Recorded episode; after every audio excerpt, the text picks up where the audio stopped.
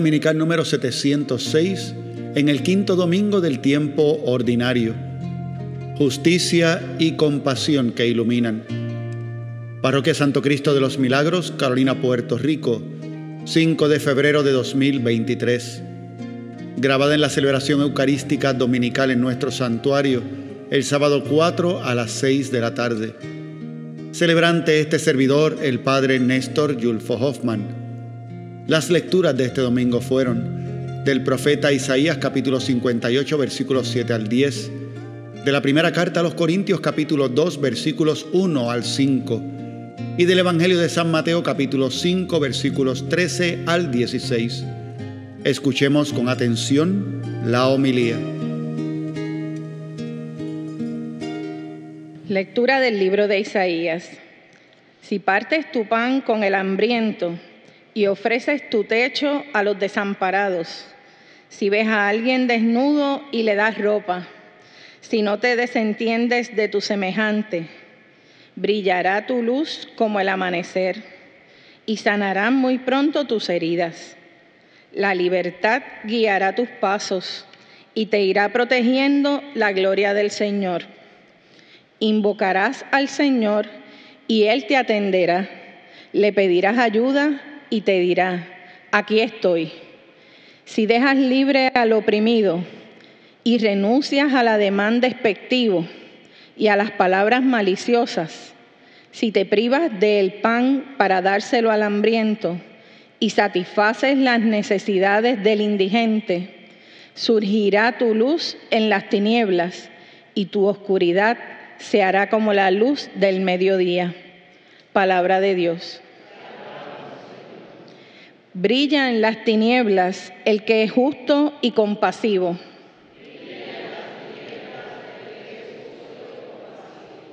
En las tinieblas brilla como una luz el que es justo, clemente y compasivo. Dichoso el que se apiada y presta y administra rectamente sus asuntos. Brilla en las tinieblas el que es justo y compasivo. El justo jamás vacilará, su recuerdo será perpetuo. No temerá las malas noticias, su corazón está firme en el Señor. Brilla en las tinieblas el que es justo y compasivo. Su corazón está seguro, sin temor. Reparte limosna a los pobres su caridad es constante, sin falta, y alzará la frente con dignidad. Brilla en las tinieblas el que es justo y compasivo. Lectura de la primera carta del apóstol San Pablo a los Corintios. Hermanos, cuando los visité a ustedes por primera vez, no fui a darles a conocer el designio revelado por Dios haciendo alarde de elocuencia o de sabiduría, pues había decidido mientras estuviera con ustedes no saber nada fuera de Jesucristo y Jesucristo crucificado, y me presenté ante ustedes débil, temeroso, temblando de miedo. Y con mis palabras y mi predicación no pretendí exponer argumentos sabios o persuasivos, sino mostrar la fuerza del Espíritu y del poder divino para que, no para que su fe no se basara en la sabiduría humana, sino en el poder de Dios. Palabra de Dios.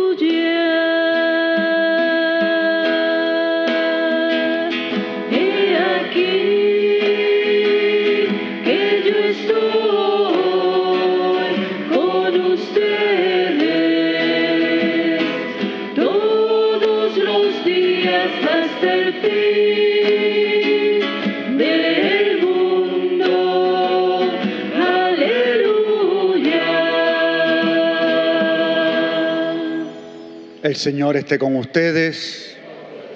Lectura del Santo Evangelio según San Mateo.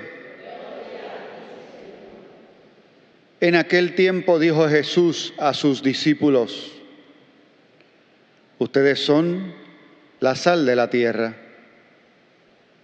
pero si la sal se vuelve sosa, ¿con qué la salarán? No sirve más que para tirarla fuera y que la pise la gente. Ustedes son la luz del mundo. No se puede ocultar una ciudad puesta en lo alto de un monte. Tampoco se enciende una lámpara para meterla debajo del celemín, sino para ponerla en el candelero y que alumbre a todos en la casa. Alumbre así su luz a los hombres para que vean sus buenas obras y den gloria a su Padre que está en el cielo. Palabra del Señor.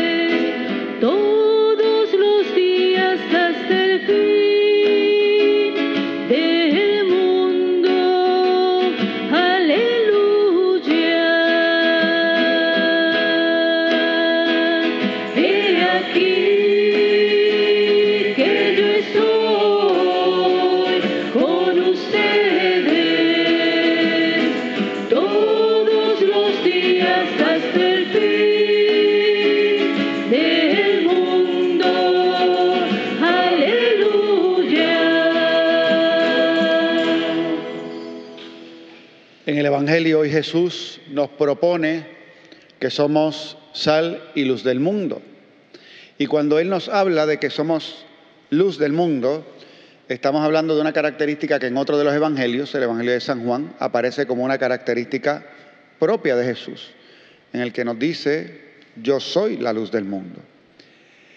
Por lo tanto, hay una semejanza eh, muy grande entre nosotros y Jesús.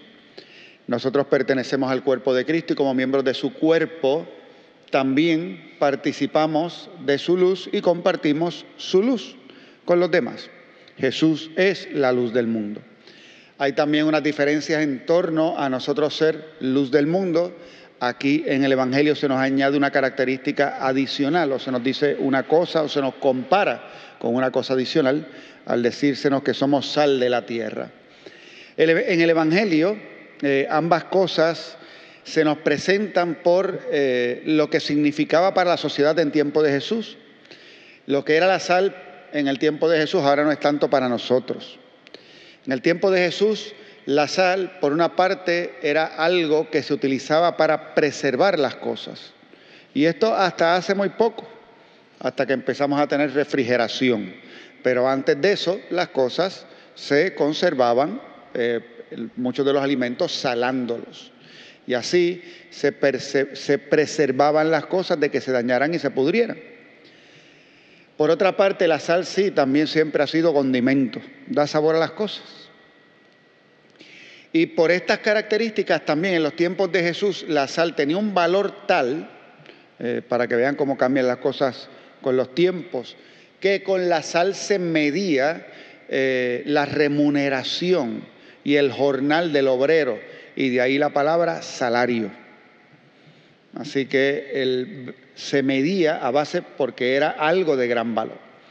Entonces, cuando se nos habla de que somos sal del mundo, puede ser o porque de hecho, por la vida de la gracia, preservamos eh, de lo que es el mal del pecado. A su vez, porque se habla eh, con respecto a que da sabor, tien- tien- tiene que ver también con la vida que llega de la gracia. Es la vida, es la alegría, que es propia de aquel que tiene a Dios en su interior. Y ciertamente esa gracia también es el valor fundamental de nuestra existencia. Ser luz del mundo, Jesús lo compara con la lámpara en el hogar. Eh, y es que de hecho, y esto es, eh, curiosamente, la oscuridad eh, es un mal, no un mal, es una realidad que todos podemos comprender, ¿verdad? En, la sociedad, constantemente cuando llegan los periodos de oscuridad buscamos la manera de resolver eso, ¿cómo? Trayendo luz. Y la hemos traído de, de diversas maneras. En los tiempos de Jesús, pues, está claro, una lámpara de aceite, cosas que fueron utilizadas por eh, miles y miles y miles de años. Ahora tenemos eh, electricidad, ahora tenemos otras fuentes, ahora buscamos otras maneras, pero aún así, cuando hay oscuridad nos da temor, no sabemos cómo mo- movernos, necesitamos entonces buena iluminación para poder hacer nuestras cosas en medio de la oscuridad. La tiniebla, por lo tanto, ha simbolizado eh, en la humanidad incertidumbre, eh, no tener sentido, no saber hacia dónde ir, eh, ha simbolizado temor, y cuando hay luz, pues todo eso cambia. Ejemplo inmediato. Recordarán el huracán María. ¿Se acuerdan del huracán María? Se fue la luz. ¿Se acuerdan que se fue la luz? Curioso, en Puerto Rico decimos que se fue la luz. Lo que se fue fue la electricidad, ¿verdad? Más allá de la luz, pero nosotros eh, a la corriente eléctrica le decimos la luz. Se fue la luz. La luz. Se fue la luz. Así. Así que todos estábamos esperando a que viniera qué? La luz. A que viniera la luz. Y ahí esperamos y esperamos y esperamos por unos cuantos meses. Y a que llegara, y no solamente a que llegara, que se mantuviera de una manera estable, por lo difícil eh, que fue, fueron esas circunstancias hace cinco años atrás, eh, que sabemos, momento terrible dentro de nuestra historia como pueblo, que gracias a Dios pues sobrevivimos y seguimos bregando con las demás cosas. Pero yo recuerdo, recuerdo perfectamente el cuando yo vi en la calle en la que vi, en la que vivo, que vino la luz. O sea, yo recuerdo ese momento y curiosamente era de noche, así que se nota más. Y de hecho estaba en la calle. Y estando en la calle, de momento, ¡pups! prendieron los postes de la calle. Y eso es que tú oyes a todo el mundo de la sección de Villa Carolina, entre aplausos y todo el mundo dijo el mismo grito de victoria. ¿Cuál fue? Pero no lo dijeron así, ¿cómo lo dijeron? Llegó la luz, todo el mundo, y eso es bueno. Pero después de dos o tres meses, cuando eso pasa, no era solamente que llegara, era de momento un alivio. Era, como que, era como si te hubiesen quitado un peso de encima, lo que significaba eso eh, para nosotros, por mal acostumbrados que estamos, porque esa luz que nos llegó, pues nuestros antepasados no la tuvieron nunca, por siglos. O sea, en los tiempos de Jesús eso no existía. Y eso no existía por siglos y siglos y siglos. La gente vivió prendiendo una lamparita por las noches para que hubiera luz en la casa. Y cuando el sol se iba en la noche, todo el mundo a dormir. Y no tenía que estar extendiendo eh, su vida y estar despierto. Y pues había que esperar a que saliera el sol para empezar a vivir de nuevo. Y eso era lo más normal del mundo. La imagen entonces de ser luz del mundo implica mucho para nosotros, sigue teniendo el mismo simbolismo, tal vez no el mismo que la sal, tal vez no tanto, no, no resuena tanto en nuestra conciencia, pero sí el de ser luz del mundo. La oscuridad sigue siendo incertidumbre, la luz eh, significa eh, para nosotros eh, tener claro nuestro camino y que se vayan nuestros temores y, estar listos para vivir. Ahora bien, ¿Cómo se concreta eso? Porque Jesús dice que, nuestra, luz, nuestra luz debe brillar de esa manera. Y, no es para esconderla, y debe brillar. Pero ¿a qué se refiere? Entonces hoy tenemos dos lecturas que nos hablan al respecto, del profeta Isaías y del Salmo. En el Salmo se nos dice que eh, el justo que brilla por su justicia, tu luz brilla por tu justicia y por tu compasión. Así que el que es compasivo y justo es el que brilla, su luz brilla. Y entonces ya sabemos que justicia no es otra cosa que vivir según el reino de Dios. Compasión es padecer con el otro. Eso es lo que significa compasión, es padecer con. Igual que misericordia es que hacemos propio el corazón del miserable. Eso, es, el otro pasa miseria, cor es corazón, y el otro pasa miseria y yo hago mío el corazón del miserable y tengo misericordia. Entonces, misericordia, compasión eh, son eh, sinónimos. Y tanto eh, Isaías como el Salmo nos están hablando acerca de acciones concretas en las que se vive la compasión y que ahí es que alumbra tu luz. Y que cuando alumbra tu luz, en, en, el caso de Isaías nos decía, tus heridas sanarán, Dios escuchará tu oración. Es hermosa esa lectura. Nosotros los cristianos, si hay algo que está claro en la fe cristiana, es que eh, cuando tenemos una relación con Dios, en esa relación nosotros efectivamente no solamente vamos a amar al Padre bueno, sino que esa bondad que Dios manifiesta en nuestra vida se va también a reflejar en nuestro prójimo y que se trata también de amar al prójimo. Y nosotros sabemos que ese amor al prójimo se concreta precisamente en el ejercicio de la misericordia, de la compasión y la caridad. Tenemos, por ejemplo, esta, semana que es eh, la semana de la solidaridad en nuestra comunidad parroquial y así recordamos a aquellos hermanos más necesitados de nuestra comunidad.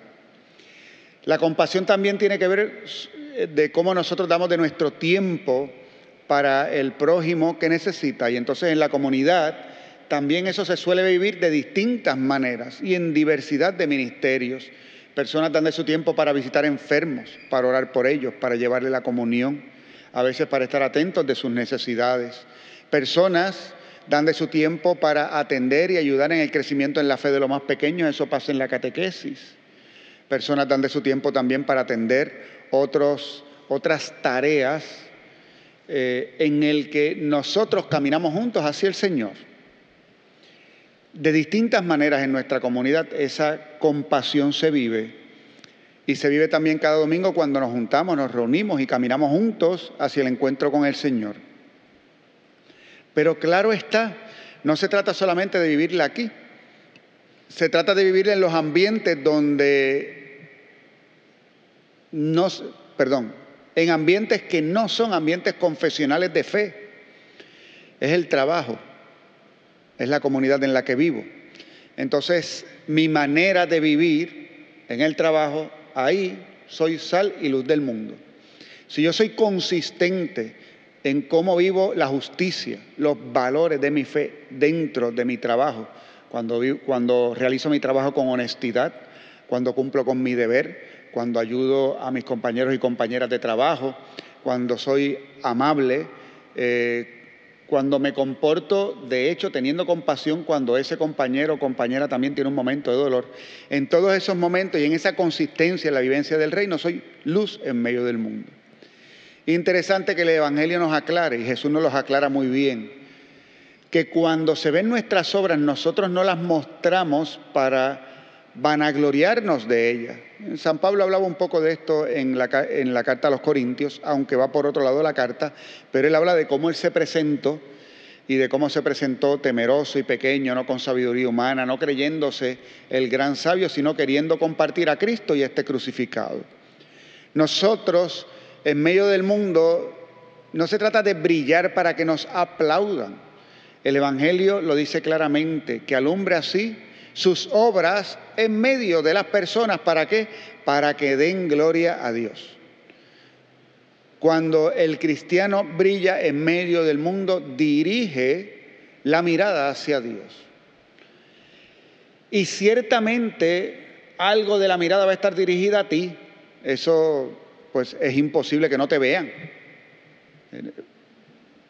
Entiendan, no es lo mismo que estar haciendo algo bueno y donde lo estoy haciendo hay gente que de hecho me va a ver mientras lo hago, a buscar cuál es el lugar donde me ve la gente para entonces hacer.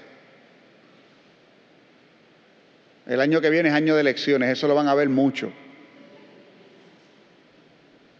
Año que viene lo vamos a ver. Gente que busca dónde es que está la cámara para allí hacer de tal manera que me vean. Es distinto a que pues me tocó hacerlo y pues y salió a la luz, pero no lo hice porque me estaban viendo en ese momento. Días pasados unos jóvenes salieron en las noticias que ayudaron a una mujer que estaba en peligro en un auto y ellos eh, se metieron y la ayudaron y la salvaron. Eh, muchachitos jóvenes y, y luego las noticias fueron y los entrevistaron. Ellos no pidieron que los entrevistaran, ellos no llamaron, ellos no iban con el celular haciendo un selfie mientras salvaban a la persona, ¿verdad? Para, no, averiguaron quiénes eran y fueron y los entrevistaron. Ellos dijeron qué fue lo que pasó. Y aquel muchacho decía con, con mucha candidez, o sea, yo veo a esa mujer en peligro y tengo que ayudarla. Yo, tengo una mamá, tengo hermanas y yo pienso y, hay que hacer algo al respecto. Y, había que hacer algo al respecto, no la podíamos dejar ahí en peligro. Así que hicieron lo que pudieron en ese momento eh, de premura. Así que en ese momento, qué bueno, vemos jóvenes en nuestra tierra que brillan por sus buenas obras. Y que entonces también nosotros como que cogemos ejemplo. Nosotros que a veces, de hecho, hasta solemos y podríamos coger y bajar un poco la intensidad de nuestra luz porque nos da un poco de vergüenza el que sepan que tenemos buenos valores y que somos cristianos. ¿No? Dejamos al mundo en tinieblas. Dejamos a un mundo sin norte. Y ahí estamos nosotros ayudando a dar norte al mundo, brillando cuando vivimos estos valores que son extraordinarios de nuestra fe cristiana. A nosotros se nos pide que amemos. ¿Cómo eso va a estar mal? A nosotros se nos pide que vivamos la solidaridad y la caridad. Eso no está mal, eso está muy bien. Se nos pide que seamos comprensivos, que seamos capaces de escuchar. En algunas ocasiones estaremos llamados a corregir. Son las menos. A veces hay gente que vira la tortilla y por eso entonces tenemos problemas, porque tampoco alumbran, porque están todo el tiempo corrigiendo y no están iluminando, con amor. Vamos entonces a pedirle al Padre Bueno eh, que infunda en nosotros su amor, que lo podamos experimentar en este día y que escuchando su palabra, recordando las bienaventuranzas del domingo pasado y hoy esta invitación de Jesús, nosotros podamos ser constantes siendo sal y luz del mundo. Amén. Terminamos nuestra reflexión de hoy recordándoles que pueden encontrarnos tanto en nuestra página de internet www.pscmpr.org